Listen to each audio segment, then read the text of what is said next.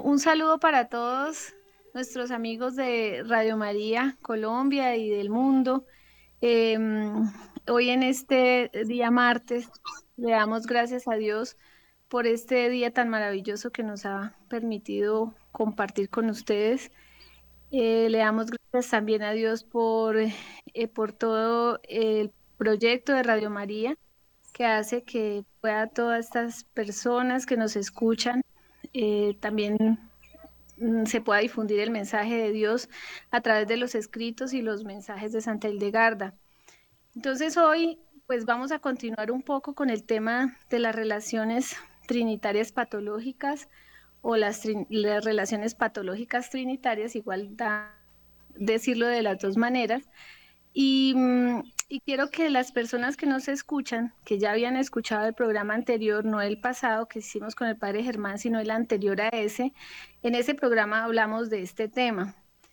Y yo quisiera que pudiéramos mm, de pronto hablar un poco más acerca de eso y de cómo tendríamos que reaccionar nosotros frente a ese patrón patológico y cómo sería como lo, lo ideal, ¿no? Lo, lo santo eh, en esa relación. Entonces, vamos a dar los teléfonos. El teléfono es 601-746-0091 o el 319-765-0646. Voy a volverlos a decir. 601-746-0091 o el 319-765-0646. Y para ponerlos en contexto a los que no de pronto estuvieron en ese programa, eh, les voy a hablar un poco del tema. Mm, trinitario es la relación en que hay entre el Padre, el Hijo y el Espíritu Santo, ¿no? Entonces, si yo tengo una relación trinitaria, pues cada uno tiene un puesto. Dios tiene su puesto, Dios es uno y trino, pero en, esa relación el Padre tiene unas características, el Hijo tiene otras y el Espíritu Santo otras, que son como la misión de cada uno. Pero cuando nosotros hablamos de lo patológico, eh, Santa Hildegarda habla que después de la caída, esa mm, quedó la culpa, ¿sí? La culpa. Y nosotros nos relacionamos con las personas basadas en esa en esa relación de culpa. Por ejemplo, eh, decimos, mm, llegué tarde al trabajo y es que el tráfico estaba muy lento o no me despertaron en la mañana y me levanté muy tarde.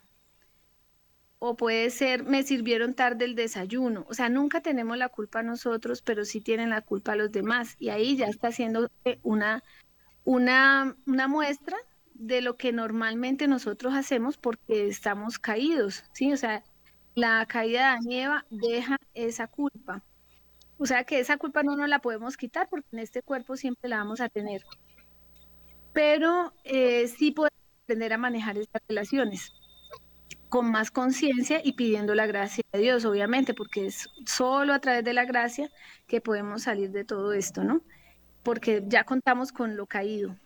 Entonces, eh, vamos a tener el tema de las personas que, ah, bueno, aquí nos, tenemos una llamada, vamos a escuchar a un oyente para que podamos ir como relacionando bien este tema con la vida cotidiana. Doña Elisa, buenos días, ¿cómo amanece? Buenos días, doctora Dianita, qué alegría escucharla. Yo vengo escuchándola desde el año pasado y, estoy pues de verdad conmovida con Dios, como es de lindo, como nos regala, nos revela cosas cada día más. Yo los felicito, felicito Radio María por estos programas tan lindos, tan edificantes, le dan a uno tanta esperanza, lo llenan a uno de tanta de tanto agradecimiento con Dios porque existe Radio María que es tan linda que siempre le he amado, la, escucho desde que comenzó. Eh, Doña Elisa, muchas gracias a usted también por escucharnos, por porque hace parte como de todas las personas que han que van diciendo que de verdad es importante todos estos temas y, que no solo pues lo sabemos, pero que, que son fieles como a la escucha y, y, que sabemos que podemos ayudar muchísimo a través de Radio María a todas las personas pues que nos escuchan. Doña Elisa, cuénteme un poquito de lo que usted pensó en ese programa cuando hablamos de las relaciones trinitarias patológicas. ¿Sí ubicó alguna relación así que en este momento pues sí, yo yo he notado que eh, he visto, pues yo les he hecho, digamos, los he escuchado eh, bastante y la ha escuchado usted y, y le he puesto mucha atención a todas las, la formación y todo lo que lo que implica todo esto, pero sí, yo en, lo que entendí, ¿no? De, de esa relación, pues es que, mm, digamos, uno, o sea, no saberse relacionar, a no, o sea, tiene uno que entender tantas cosas como para uno entender que, o sea, volver, poder como asimilarlo como como aplicarlo en, en, las relaciones de que estamos viviendo, porque es que mm, si de verdad uno mira, yo siempre he orado, le, he pedido mucho a Dios. San Patricio es un, un, santo que llamaba mucho a la Santísima Trinidad. Y yo le pido tanto al Señor pues que nos ayude o sea, ser como, como Él nos dice que seamos santos y en nuestras relaciones y en todo. Pero, o sea, eh, digamos que, que la, digamos la, la pregunta mía en este momento es, cuando uno tiene tantas, tantas dificultades a nivel familiar y pues se le complica tanto a pesar de que uno está pues como digamos explicándole al Señor esa gracia, pero pues yo ya veo que aquí lo que tiene uno es que capacitarse y, y ver pues y ya que Dios me dio la oportunidad de comunicarme con usted doctora pues yo sí quisiera pues, conocer más y y bien y profundizar porque a mí me interesa muchísimo, muchísimo la familia y todo lo que implica, pero no solo la mía, sino todas las familias, ¿no? Y que tienen que ver con la Santísima Trinidad, con la Sagrada Familia, con todo. Porque si nosotros viviéramos bien, o sea, vivieran todas las familias bien, porque pues uno ya empieza como a, a tener ese amor por la humanidad, no por y no orar solamente por uno, sino ya uno ora es por todo el mundo, porque si el reino, o sea, si Dios estuviera en el corazón de todos los hombres, este mundo sería hermoso y viviríamos en un paraíso. Pero de verdad que, que nos damos cuenta es que aquí lo que falta es Dios y que, pero que ha habido, ha habido como mucha, eh, mucha desinformación y mucha ignorancia y falta interés y hay una cantidad de cosas que pues que falta, que hay pero que también hay mucha esperanza que se puede hacer muchas cosas. Muy bien. Doña Elisa, mire, voy a contarles un poquito a todos eh, algo que usted está preguntando, o sea, como en el fondo creo que es algo de lo que tenemos que hablar para poder entender primero la relación que debemos tener todos. Una es una situación es que nosotros en el principio Dios dice, hagamos al hombre a nuestra imagen y semejanza. Quiere decir que es uno, o sea, una figura física, pero que a la vez es trinitaria. O sea, que Él quería habitar en un solo cuerpo las tres personas, ¿sí? Entonces, por eso es, hagamos al hombre a nuestra imagen y semejanza, uno y trino a la vez. Entonces, cuando nosotros hablamos de que en el principio ese era el deseo de Dios, que fuese, Él hace una, una estructura que es el cuerpo nuestro y lo hace para habitarlo. Entonces, para la muestra un botón que si nosotros comulgáramos eh, a la Trinidad, porque en, en la, en la comunión está la Santísima Trinidad, está el Hijo, pero están los tres porque ellos nunca están separados. Entonces, si nosotros comemos el cuerpo de Cristo, realmente, mm, si este cuerpo no estuviera hecho para que lo habitara la Trinidad, pues nosotros podríamos ser destruidos en un segundo, ¿no? Pues moriríamos en un momentico. Em, entonces, la Trinidad nos, nos puede habitar porque el cuerpo está hecho para eso, para eso lo hizo Dios, Él lo creó de esa manera. Y cada parte de la Trinidad pues ocupa un puesto. Por ejemplo, si yo tengo una casa em, y voy a construir una casa, lo que son los cimientos, las paredes, todo lo estructura correspondería en la Trinidad al Hijo. O sea que nuestro cuerpo sería los huesos, la carne, los músculos, sí, eso sería la parte que le corresponde al Hijo y también es la figura del hombre, porque como nosotros somos físicamente, es como es el Hijo, nosotros tenemos la imagen del Hijo. Pero también hay otra parte de la casa que tiene que ver con, con, las, con las redes eléctricas. Entonces, toda esa red eléctrica, porque yo puedo tener energía, pero si no tengo una red eléctrica donde difundir esa energía, pues esa energía no va a mover las, las cosas de la casa, ¿no? Entonces, sí necesito una estructura interna que me mueva toda esa energía o que por donde confluya o, fluya la energía de, que, necesito que, que, se mueva. Entonces, asimismo, en el cuerpo eh, sería la influencia de todo el sistema nervioso central y periférico, que son como la cablería interna que tiene el cuerpo, por donde se transmiten los impulsos eléctricos del cuerpo, que correspondería a todo el influjo del Espíritu Santo en nosotros por donde pasa. Miren que son estructuras distintas, cada uno tiene su función, pero a la vez cada uno está movido por, por, una, por una parte de, de, esa Trinidad que nos habita.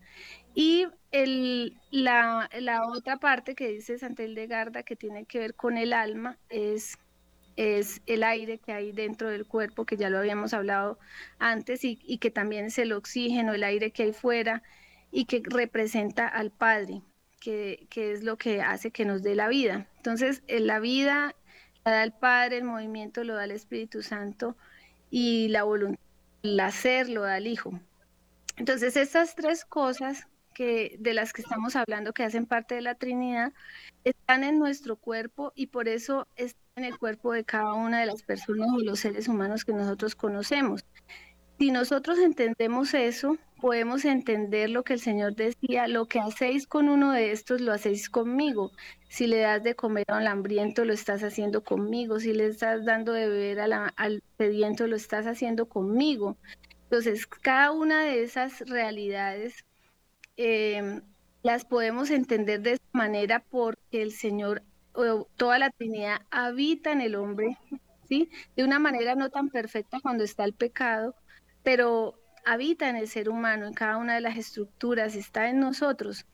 No somos dioses, porque no es lo que dice la nueva era de que yo soy Dios y puedo hacer lo que quiera, o cada uno de los mm, de las de los de las plantas, los animales son Dios, una mesa es Dios. No, no estamos hablando de ese tipo de cosas. Estamos hablando de que Dios nos habita, nos mueve, tenemos vida por él, bueno, en fin, todas estas cosas, pero que también el otro, en el otro también está.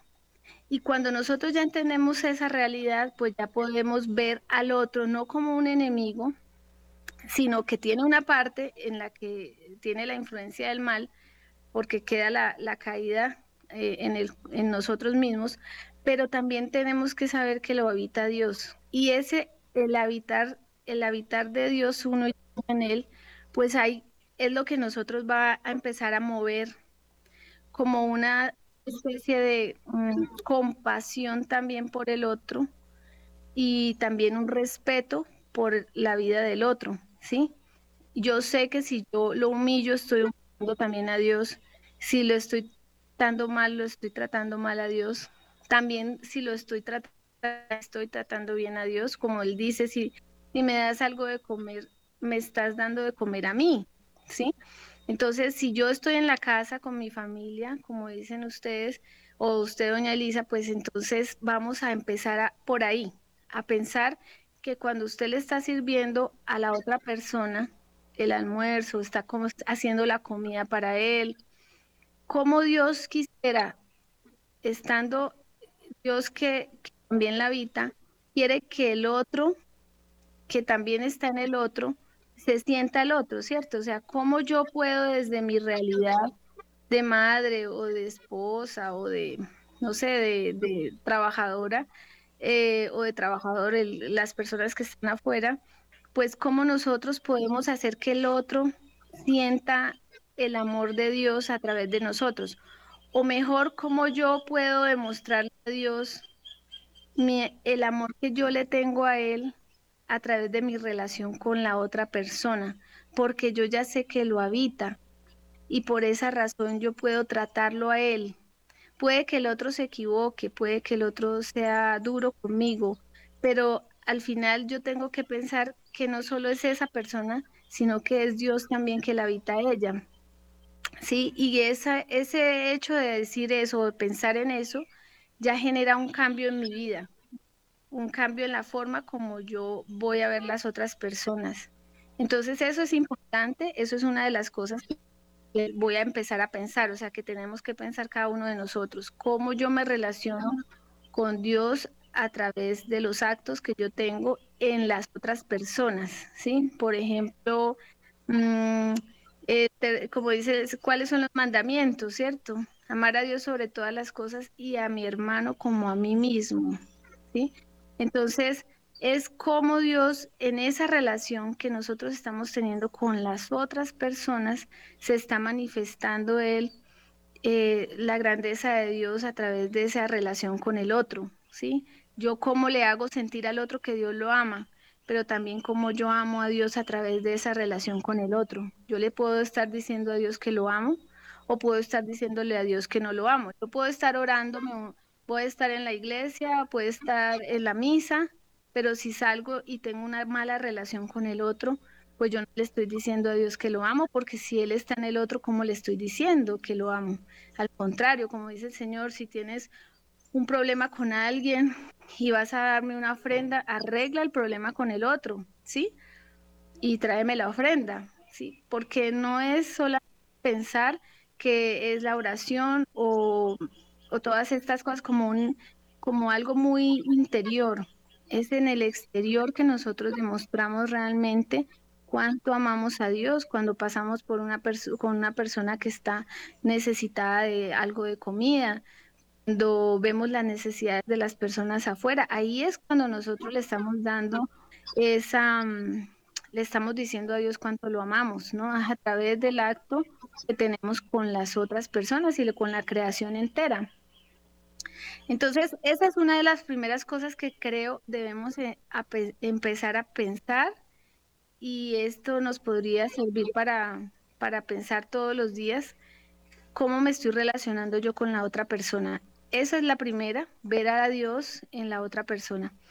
Tercero, segundo es cómo yo me relaciono. Entonces hay tres eh, figuras. Una figura que es la figura de la persona que es la inquisidora o la juzgadora del otro. Siempre que yo esté pensando, esa persona por qué se puso esos zapatos, mira este cómo va vestido, mira este lo que está diciendo, o yo mismo, cómo, porque yo hice eso, ¿por qué me pasó eso? Ahí hay, ahí hay juzgamiento.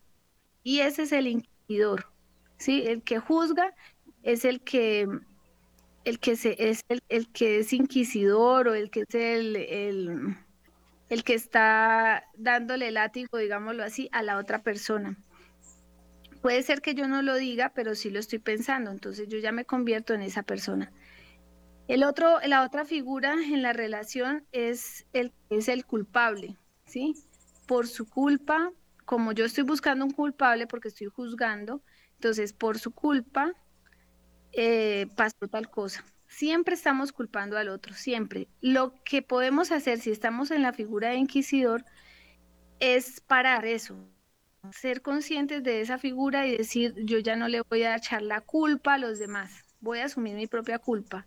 Llegué tarde, sí, pero no empiezo a decir llegué tarde porque el bus, porque porque el carro, no, me levanté tarde o por mí mismo, ¿cierto? O sea, es lo que yo lo, lo, que me pasó, pero tampoco me echo la culpa a mí mismo, porque entonces empezamos a justificarnos. ¿Quién justifica al hombre? ¿Quién debe justificar al hombre? Es Dios o uno mismo. Cuando uno se está justificando, ahí es donde está la culpa. Entonces, yo le digo yo digo, llego tarde, me disculpo, excúsenme, llegué tarde eh, y ya, hasta ahí, bueno, lo que más pueda decir, pero no le eche la culpa a nadie.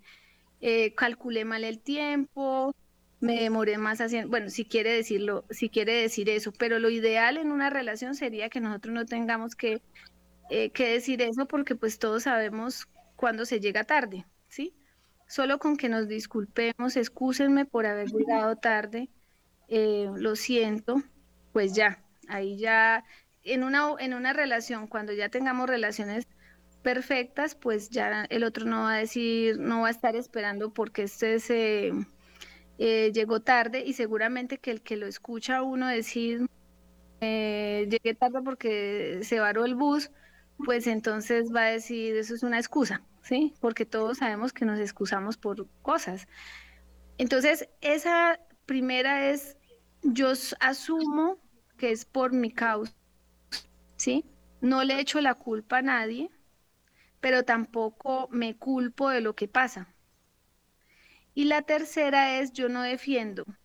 Entonces yo, normalmente esas son las tres figuras que hay, por eso se llaman trinitarias, porque son tres personas o tres situaciones que hacen que yo me comporte de esa manera. Entonces yo puedo ser en un momento volverme el que, el que juzga, en otro momento puedo ser el que es el culpable o sentirme culpable y en el otro momento puedo ser una persona que es la que defiende. Entonces, ¿usted por qué llegó tarde? Eh, le puede decir una persona a uno. Uno dice, no, pues es que eh, se varó el bus.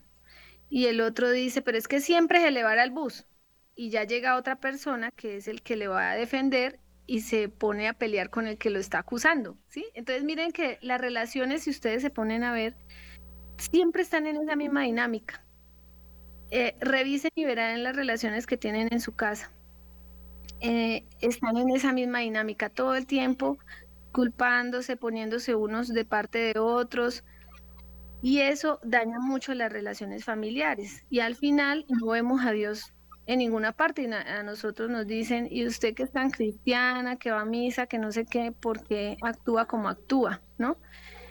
Entonces sí, terminamos siendo como los, yo porque oro tanto y al final estas relaciones tan regulares que tengo, ¿cierto? Entonces es la figura de, por ejemplo, de la persona que se pone en el que se pone a defender al otro, un hijo, un esposo, una mamá. Eh, esa figura tiene que cambiar.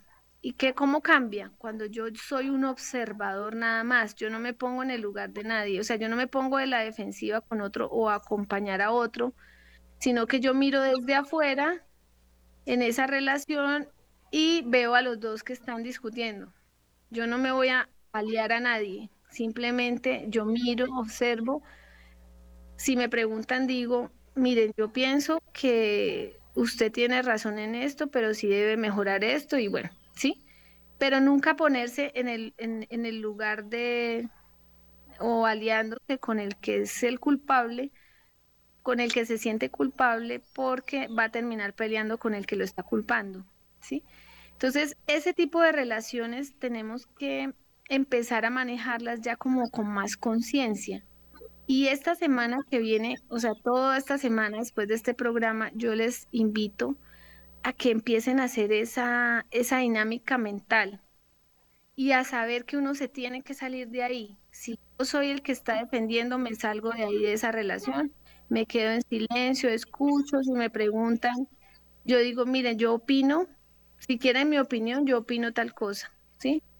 Y debo decir, esto es lo que deben hacer, o, o esto es lo que yo veo que se puede hacer, yo creería que es lo mejor pero no, el, el que acusa no se va a sentir acusado y el culpable no se va a sentir defendido. Siempre eh, en esa dinámica siempre va a haber enemistad. Entonces, bueno, entremos a, conversar. Solo que aquí hay un problema que, en que yo he como observado y es en todos los seres humanos. Nosotros tenemos muchos problemas para decir lo que sentimos. Nuestras emociones son cosas que reservamos demasiado, tanto que ya cuando la sacamos es una explosión terrible y, hace, y causa mucho daño. Entonces nosotros debemos empezar también por conocernos a nosotros mismos, por saber qué es lo que no me gusta de esta situación que estoy viviendo. Y yo cuántas veces no he dicho que me guste, ¿sí? Entonces, como no lo digo, pues simplemente eso se va creciendo, va creciendo y, termina habiendo unas discusiones terribles, pero como no se supo en qué momento fue que empezó la discusión, porque lleva esto tantos años, de, de, de como la gotica que va cayendo sobre la roca, que ya después se abre la roca, pues nunca se supo porque nunca se dijo. Y nosotros tenemos que empezar a tener esa dinámica también de expresar eso que están haciendo no me gusta. Me siento mal por eso que pasa. Me siento triste, siento, eh, siento que me humillan, siento que me desprecian, ¿sí? Porque por eso es que reaccionamos como reaccionamos. ¿Por qué me echan la culpa de esto? Yo no soy la culpable de que esté pasando esto, ¿sí? Esto, esto se debe a tal cosa. Entonces, ese tipo de situaciones, yo creo que nosotros tenemos que empezar un poco más a verlas con más detalle, más conciencia y de pronto a empezar a expresar un poco más lo que sentimos porque y a conocernos más. ¿Qué es lo que yo debo hacer? ¿Cómo esto que está pasando me molesta? ¿Por qué me molesta?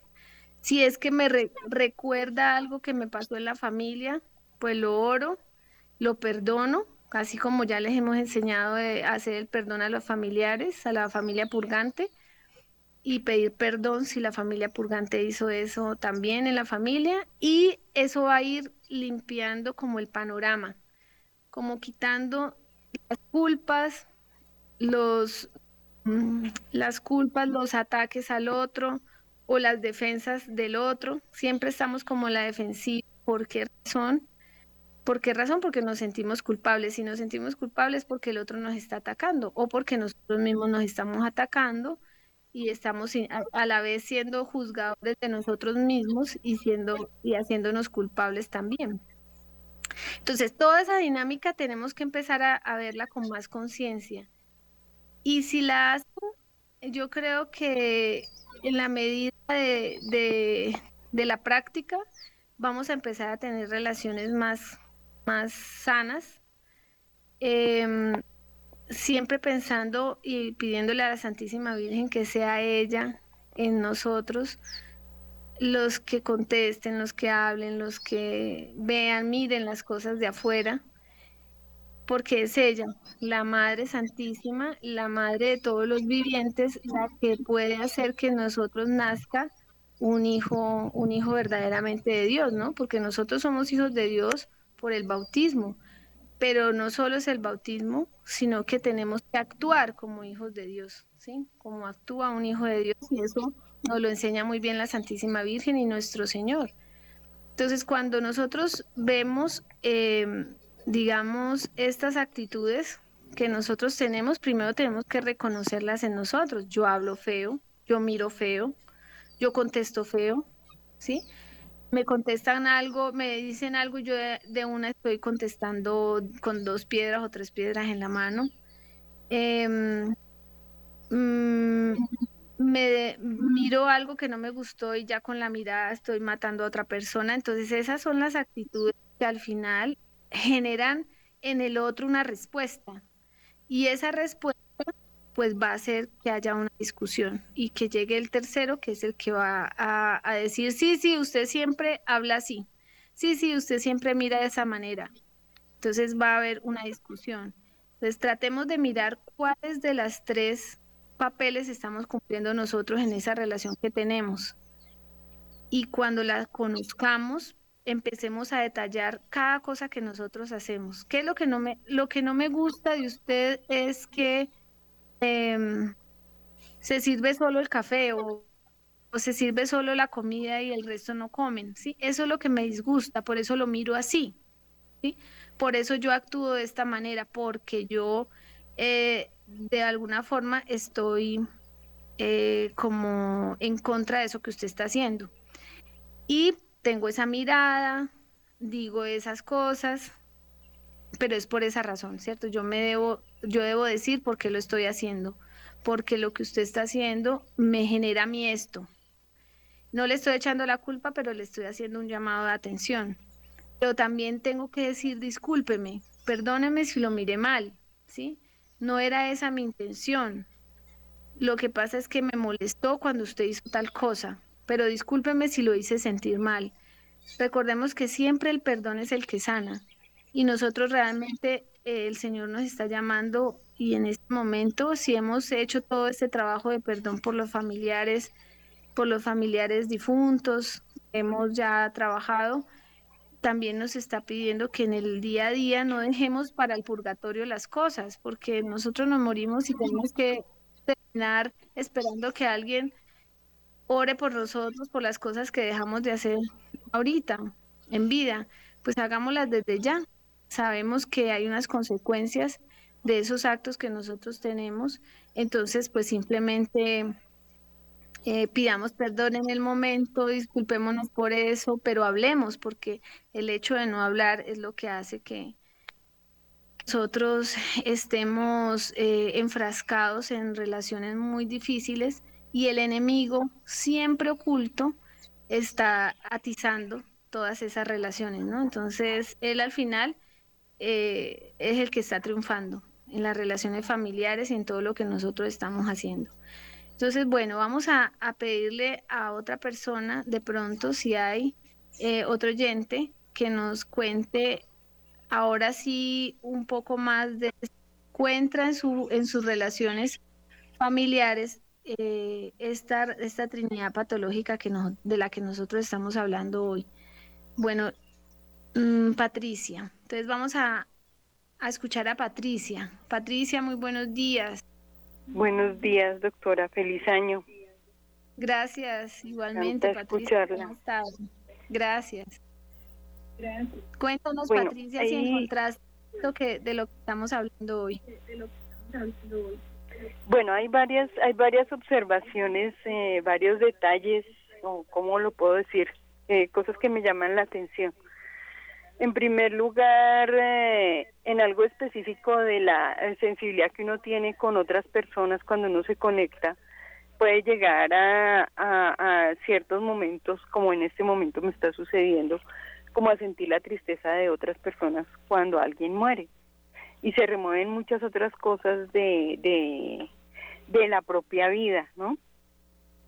Ahora, por el otro lado, no, mm, una de las cosas que he visto es que cuando no se sanan las heridas, ¿sí? si no se hacen esos procesos, no se tiene esa comunicación asertiva, clara, y no se dicen, o cuando la persona quiere decirlo, pero los demás están prevenidos porque todo el mundo se siente con, con un rasgo de, de culpabilidad por algo, eh, viene la, la parte reactiva, ¿no? Y por eso es que uno ve en las noticias que este reaccionó violentamente a esto, este reaccionó y no el, eh, eh, y es porque precisamente a se hace como una actitud positivista en la que enmascara eh, la, verdadera sanación y el verdadero problema que tiene la persona. La otra parte es que hay el, asunto del miedo, cuando hay unas situaciones difíciles aprendidas, puede llegar en un momento dado a, paralizar a la persona y no sabe por qué actúa.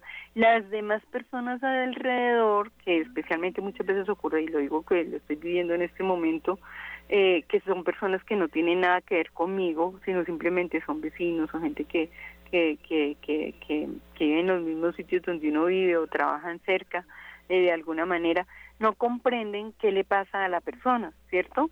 Entonces viene toda esa parte de juicios donde generan una apertura de las heridas de nuevo en muchas circunstancias y pueden llegar a la parte de las injusticias. Y queda la parte más difícil, no se le puede comunicar, mire, es que a mí me pasa esto, sucedió esto, sucedió lo otro. Y entonces ahí se revierte precisamente al primer dolor que, eh, que causó la circunstancia en familia o, eh, o que abrió esa, ese, ese, ese, ese problema y puede generar en la persona, como no hay formas de poder eh, desahogarlo, llegar en un cierto momento a, como a una parálisis, que la persona no puede reaccionar, no puede actuar, no puede decidir, no puede pensar. Y ahí es donde yo entiendo que entra la parte de la depresión, ¿sí? Porque entra como la desilusión y el, y el, y el, y el, el desasosiego. Sin embargo, la parte más interesante es hablar de que de que la, Santísima Trinidad está en nosotros y esa parte me llamó mucho la atención porque porque entra como la parte salvadora, ¿no? Y finalmente todo esto que estamos haciendo es eh, un autopsicoanálisis permanente y yo no sé si eso tiene los nombres de también como eh, alguien que no quiero entrar en esas cosas, pero me imagino que de muchas maneras muchas personas han llegado, entran en lo que se llama el análisis transaccional, lo, lo que es la relación que yo tengo con los demás y es la clave.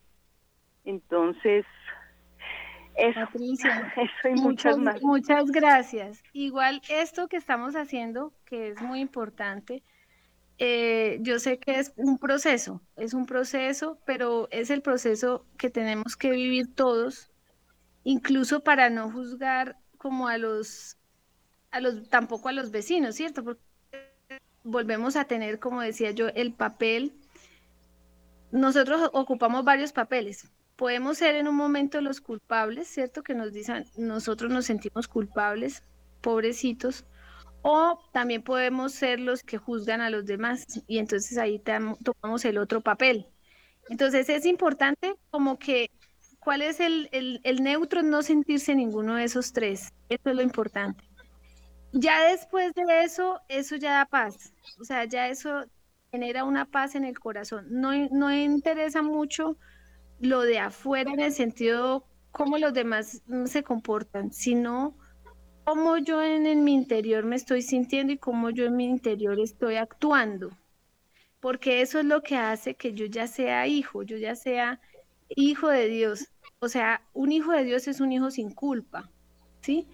El hijo de Dios cae, el hijo, el hijo, digamos, el hombre caído tiene culpa y por eso está buscando siempre una justificación. Mientras que cuando nosotros actuamos así, independientemente de lo que pase afuera, de lo que los demás digan, de lo que más, de lo que, de lo que las otras personas piensen, incluso de nosotros, es, es lo que yo en mi interior estoy viviendo, lo que me genera a mí la paz. Y eso va a hacer que afuera se vaya a reflejar esa paz y el otro también va a tener que cambiar de actitud. Porque si yo antes lo acusaba y ya no lo acuso, pues el otro no se va a tener que estar defendiendo, ¿sí? Y, eh, y yo, si yo no soy la que defiende todo el tiempo, pues el otro va a decir, ya esta no está como a mi favor, entonces no se va, no se va a sentir como eh, respaldado por la culpa, ¿no? Por el que, respaldado como, como, como se sintiera, siguiera sintiéndose culpable. Entonces, bueno, eso es importante. Yo tengo otras dos llamadas voy a, voy a contestarlos, pero gracias Patricia pues por, por este mensaje porque también es muy importante escucharlos y ver cómo esto va, va calando en el corazón de cada uno de nosotros. Muy buenos días, eh, Juan. Buenos días, doctora, ¿cómo estás? Muy buenos días, Juan. ¿Cómo estás? Ah, estoy bien, en la lucha, en la lucha como todos. Eh, doctora, eh, yo hace rato quería hablar contigo desde el año pasado y pasan dos situaciones, ¿cierto? Eh, digamos, en mi caso, pues sucede que a mí se me dificulta mucho el tema de las relaciones interpersonales, ¿cierto? Y las relaciones humanas.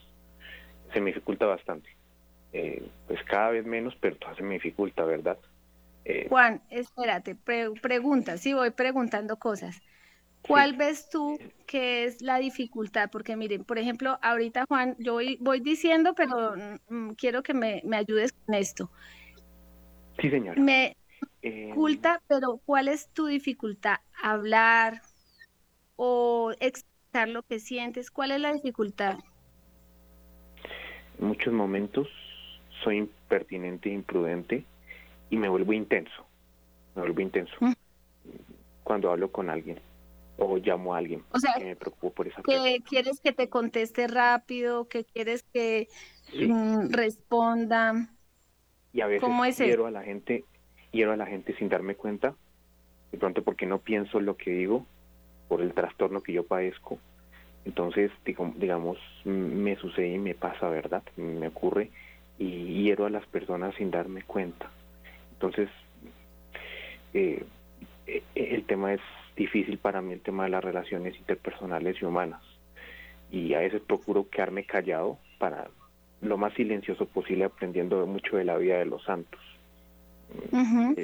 bueno, entonces ahí hay otra cosa, Juan. Hay una, hay un tema y es que nosotros pensamos que el, silencio de la Virgen, el silencio de los santos, eh, porque así no nos lo han enseñado. Si uno ve a la Santísima Virgen, cuando se le aparece el ángel, le dice, pero ¿cómo puedo yo eh, mm, quedar como encinta o embarazada si yo no he conocido varón, ¿cierto? O sea, ella le expresa lo que siente. ¿Por qué? ¿Cómo hago yo para hacer eso si yo no he conocido varón? Y la otra cosa que dice cuando, cuando se desaparece el niño Jesús es, em, eh, estábamos angustiados, tu padre y yo estábamos angustiados, ¿dónde estabas? ¿Sí?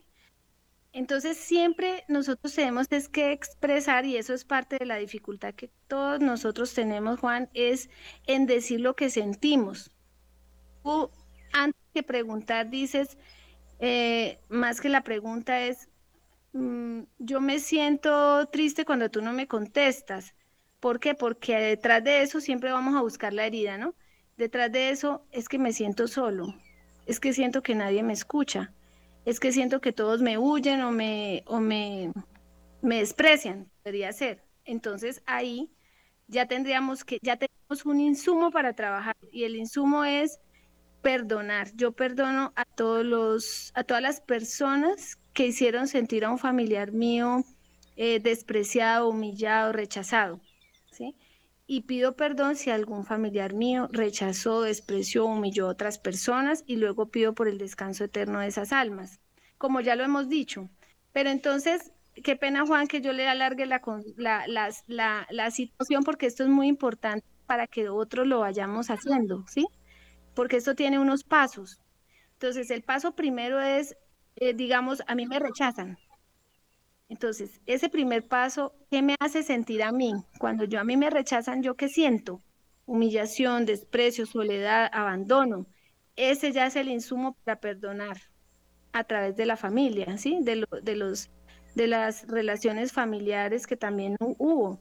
Eh, si es mi papá el que me despreció, entonces todos los momentos en que si tengo que llegar a perdonar, por ejemplo, eh, Perdono a todos los padres que violaron a las, a las esposas, quedaron concebidos hijos que se sintieron así, o bueno, como haya sido, pero el hecho es que uno va teniendo insumos para ir perdonando, que es a donde tenemos que llegar. Cuando uno ya tiene eso, porque es como sentirse, Juan, eh, como si uno tiene un nudo que no sabe por dónde desenredar. Entonces uno tiene que empezar por, por las cositas pequeñas que va viendo, uno a uno, esas cosas y luego ya se va desenredando todo. ¿sí? ¿Ahí todavía está Juan? Sí, señora, te estoy escuchando atentamente, practicando el silencio para no interrumpir, pues porque... No, tranquilo. Ahora sí sigue Juan, que, que te quería contar eso porque es muy importante esta parte para que la empieces a hacer. Y luego, ¿qué más sientes? Em, uno leyendo a veces el tema de las cinco heridas que uno tiene de la infancia, cuando afectan la vida de adulto, el rechazo, el abandono, la humillación, la injusticia, la traición. Creo que todos los humanos hemos experimentado las cinco heridas, ¿cierto? En mi caso patente, eh, pues yo, sobre todo ha sido el rechazo y la humillación, ¿cierto? Aunque las he experimentado todas. Y pues a mí me detectaron por temas... El Señor me ha sanado muchísimo en el Santísimo y en otras cosas. Pero pues como yo lucho con el tema de la ansiedad y la depresión, entonces yo tenía la inquietud, como tú, bendito, estás trabajando con todo este tema de Santa Indelgarda de Bingen, yo quería preguntarte eh, y quería abordarte aprovechando la, coyuntura, bueno, eh, digamos, eh, ¿qué recomienda la, doctora en cuanto a temas de... sí, para tratar todo este tema de ansiedad, que a veces me lleva precisamente a ser impertinente, imprudente, intenso, y que lleva a que la gente, mejor dicho, me literal sea parte de mí y me, y, me saque, o sea, apenas escuche mi voz y me cuelgan, luego me bloquean de WhatsApp, me bloquean de Facebook, eh, no quieran hablar conmigo, ¿cierto? Eh, o sea, es que es, duele, doctora, duele y ya estoy, estoy trabajándome lo que no te imaginas, ¿cierto? A veces yo iría, a veces sería, uno es, es inevitable que uno tenga que socializar con la gente porque el ser humano es un ser sociable, pero a veces uno piensa mejor irse a vivir uno solo, lejos de donde está para, para como que interactuar con la gente porque eh, es inevitable, ¿cierto? Y, entonces necesito como necesito como ayuda, necesito ayuda definitivamente, lo reconozco. Bueno, está bien. Y para eso estamos, Juan, para ayudar. Entonces, mira, primero vamos a, poner todas estas situaciones como yo te las digo, ¿sí? Yo perdono hacia atrás, en nombre de mi familia paterna y materna, a todas las personas que bloquearon, que le tiraron el teléfono a un familiar mío, los perdono de corazón. Y le ruego al Señor los perdone y le conceda el descanso eterno a sus almas. Yo pido perdón en nombre de mi familia paterna y materna, según familiar mío, le tiró el teléfono o despreció, no quiso escuchar a otras personas. Y le ruego al Señor los perdone y le conceda a las almas ofendidas. Eso parece un alma excluida, ¿sabes? Porque eso que tú estás sintiendo es las exclusiones.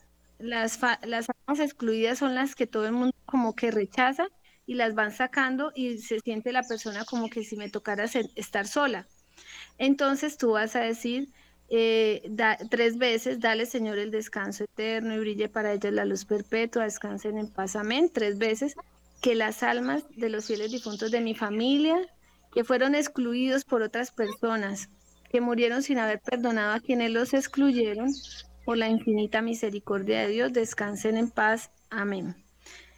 Yo creo que la próxima vez, si Dios lo permite, dentro de ocho días, yo voy a, voy a enseñarles a hacer una cosa que se llama un familiograma.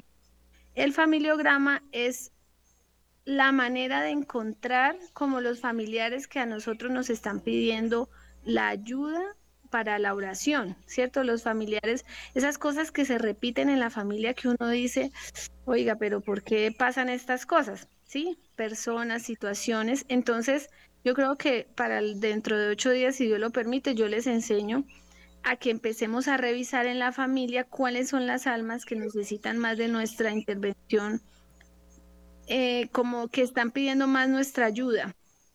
Entonces, eh, también puedes decir, Juan, que las almas que están pidiendo mi intercesión, como yo me siento, ¿cierto? Como yo me siento eh, rechazado, humillado, despreciado, lo que sea, esas almas por la misericordia de Dios descansen en paz, tanto ellos como los que ofendieron como los que fueron ofendidos por ellos. Entonces, bueno, esto es importante. Si quieres, tomen el teléfono. El teléfono es 3 22 410 5972.